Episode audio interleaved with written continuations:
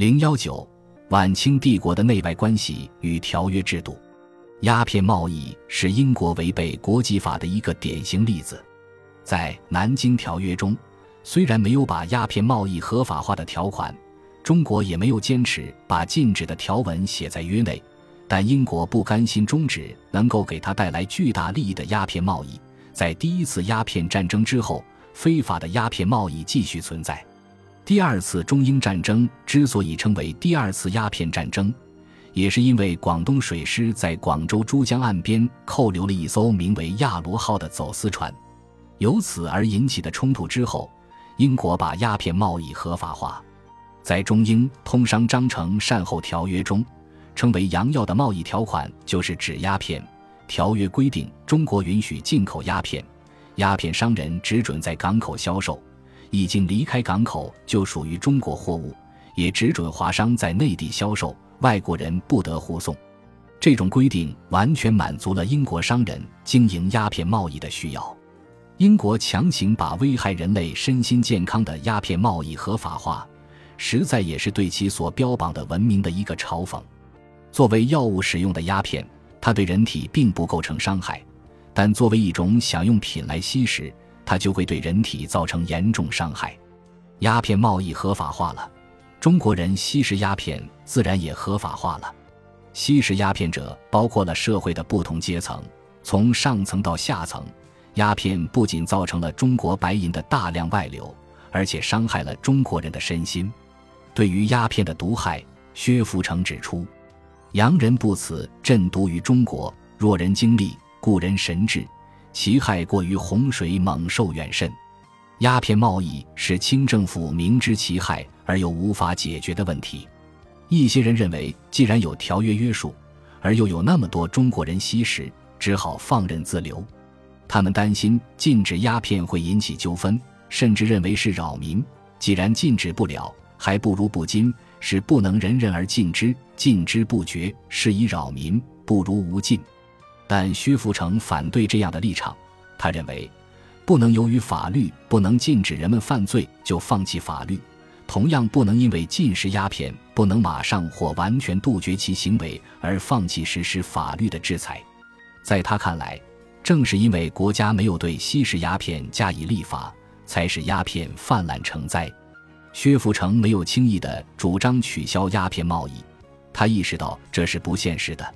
合约一定，往往数十年不改。自非国事日章，事迹绝顺，无从轻易更张。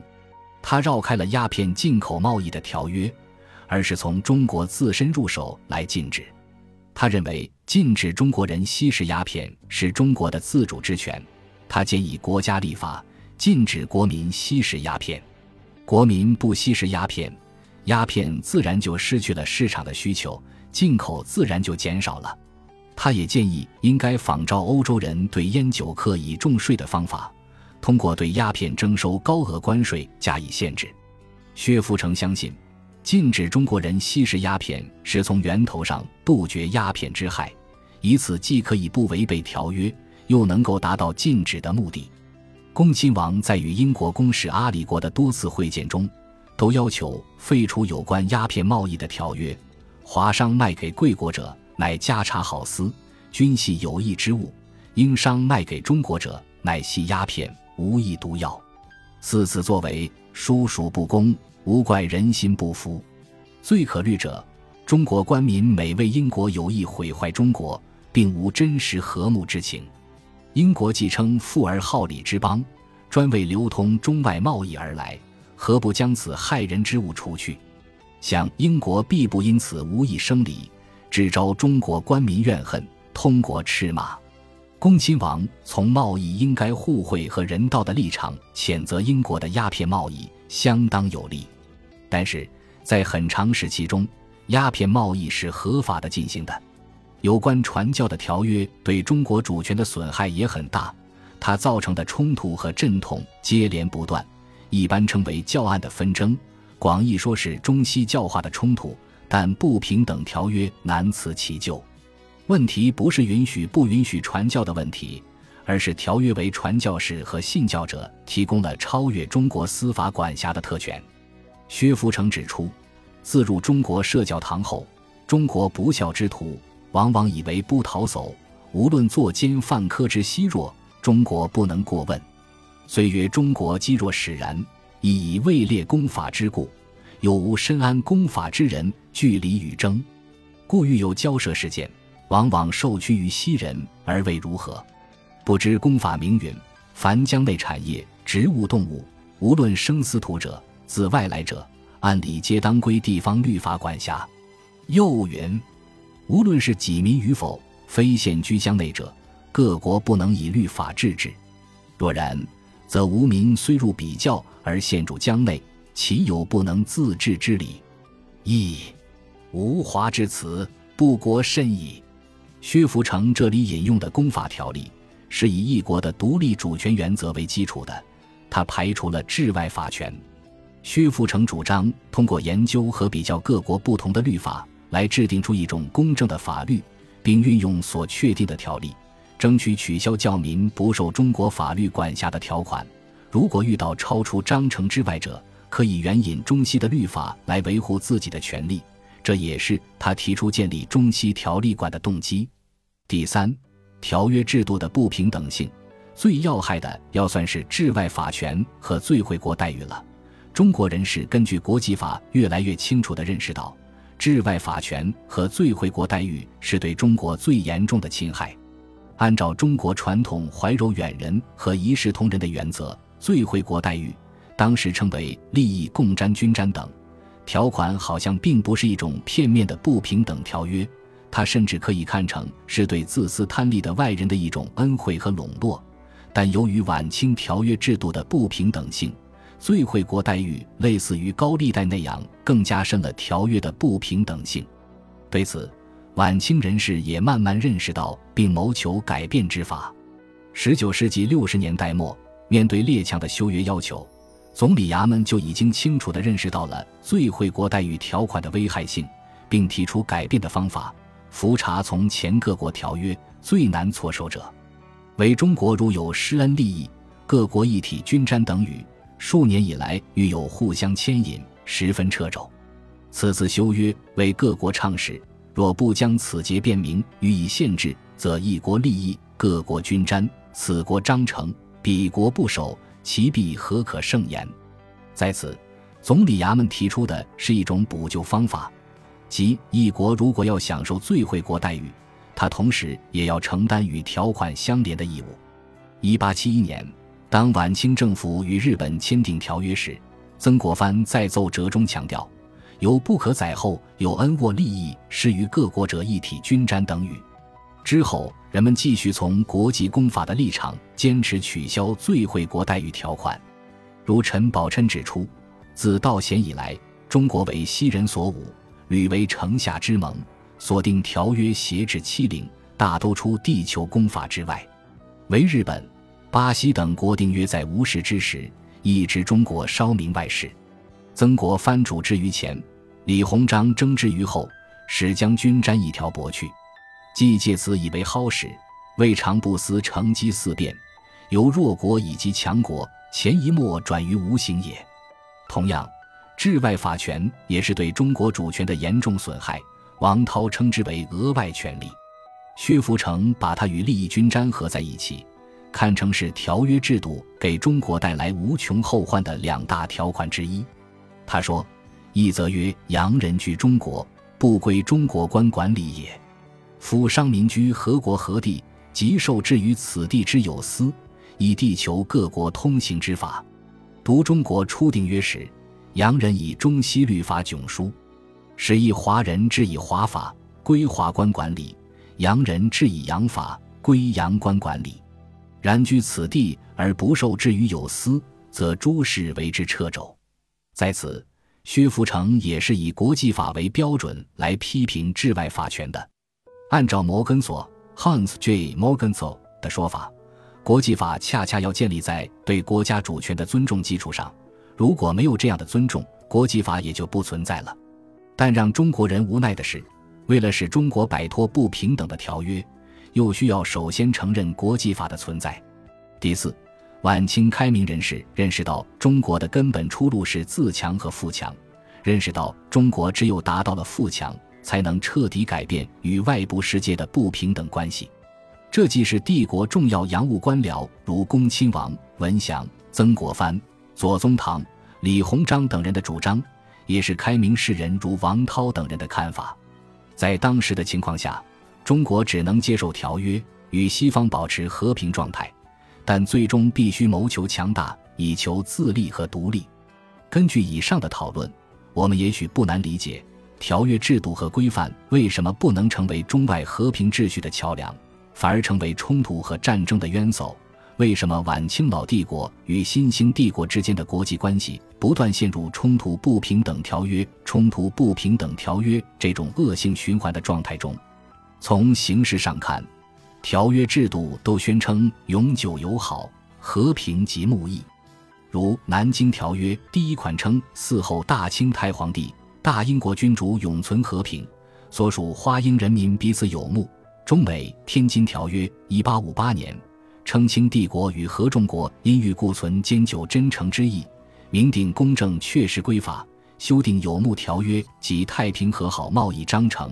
中英《天津条约》一八五八年，称两国情谊未洽，仅愿重修旧好，彼嗣后得永远相安。但是，在这些动听和美妙的言辞之下，条约却是极其不平等的。按照国际法，签订国际条约是不同国家间的自愿行为。说起来，中外条约是对彼此权利和义务的共同约定，是国际权利与义务的统一体。条约的签订是双方都共同接受和同意的，但实际上，几乎所有的条约都是城下之盟和武力胁迫的结果。这就是签订条约的一方完全失去了自主性的主体地位。另一方则把自己的意志单方面的强加给一方，其一方的自愿性只是被迫后的自愿性，由此就决定了条约的不平等性。主要的如上面谈到的治外法权片面最惠国待遇，还有协定关税和领土占领等。而且，西方列强按照西方文明的标准，要求晚清帝国承担义务，而他们却要享受无限的权利。也正是由此。中国又很难承担起条约的义务，但他每次反抗条约的结果，都被西方以武力强迫签订更苛刻的条约，条约变成了列强控制中国的有效工具。一般来说，中国并不轻易破坏条约，他也不想与英国产生冲突，他试图与英国相安无事。正是从这种意义上，当英国重新提出修约要求时，他首先做出的反应就是已经有了条约，要求一切按照已经有的条约来进行。在《南京条约》之后，英国由最初的入广州城要求，到最后提出修约，一般认为英国的修约要求并没有合法的基础。郭廷福具体分析了英国修约的不合法性，但对于为什么晚清帝国难以应对如此的问题，蒋廷福把原因完全归结给中国。这显然有失公允。问题是中国如何加入国际生活？加入何种国际生活？新帝国主义体系是不可能允许中国作为自主的国家加入的。《南京条约》一开始就把中国置于一个不平等的国际地位上，虽然帝国对此的意识还比较模糊。当然，晚清帝国仍然要维护它的已有的帝国体系，他缺乏对新帝国体系的认识。再就是他长期养成的华夏中心主义意识，他表现出对英国的轻视和蔑视，仍一如既往的称英人为夷，视他们为性情桀骜难驯、诡计多端和唯利是图的怪物。他不把国际交往看成是互惠的交往，仍把对应的条约看成是安抚和怀柔的方式。从国家权力来说，我们可以把晚清帝国与外部世界的冲突。看成是两种权力体系的冲突，一种权力体系是经过了工业文明和经济革命而被新型武器武装起来的欧美世界列强，还有后来加入这个列强集团的日本等新帝国体系；另一种权力体系是仍然在延续着传统社会的政治、经济和生活的，自身一直就是一个帝国，并与周边的藩属构成了主从关系的老帝国体系。这两种体系的冲突和对抗是不可避免的。因为老帝国体系竭力要维护它的权力体系，或者说是宗藩体系，也就是一心一意想保持现状。这些现状又是与帝国体制联系在一起的，而新帝国体系则坚决要改变老帝国所守护的体系，改变老帝国的支配性。摩根所指出，一切政治，无论是国内政治或国际政治，均表现出三种基本方式，也就是说。一切政治现象均可归结为三种基本类型。这种政治的政策谋求的不是保持权力，便是扩大权力或显示权力。与这三种典型的政治方式相对应，也有三种典型的国际政策。外交政策趋向于保持权力，而不是改变权力分配，使之有利于自己的国家，会执行维持现状的政策。外交政策的目的在于打破现有权力关系。扩大其实有权利。换言之，外交政策的目的在于谋求有利于己的权力状况的变化。这种国家会执行帝国主义政策。外交政策谋求显示现有权利，或为维持现状，或为扩大权力。这种国家会执行炫耀国威的政策。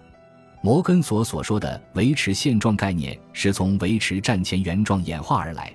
维持现状政策旨在维持历史上某个特定时刻存在的权力分配，这样的经验和概念是相应于欧洲近代以来的民族国家的形成过程。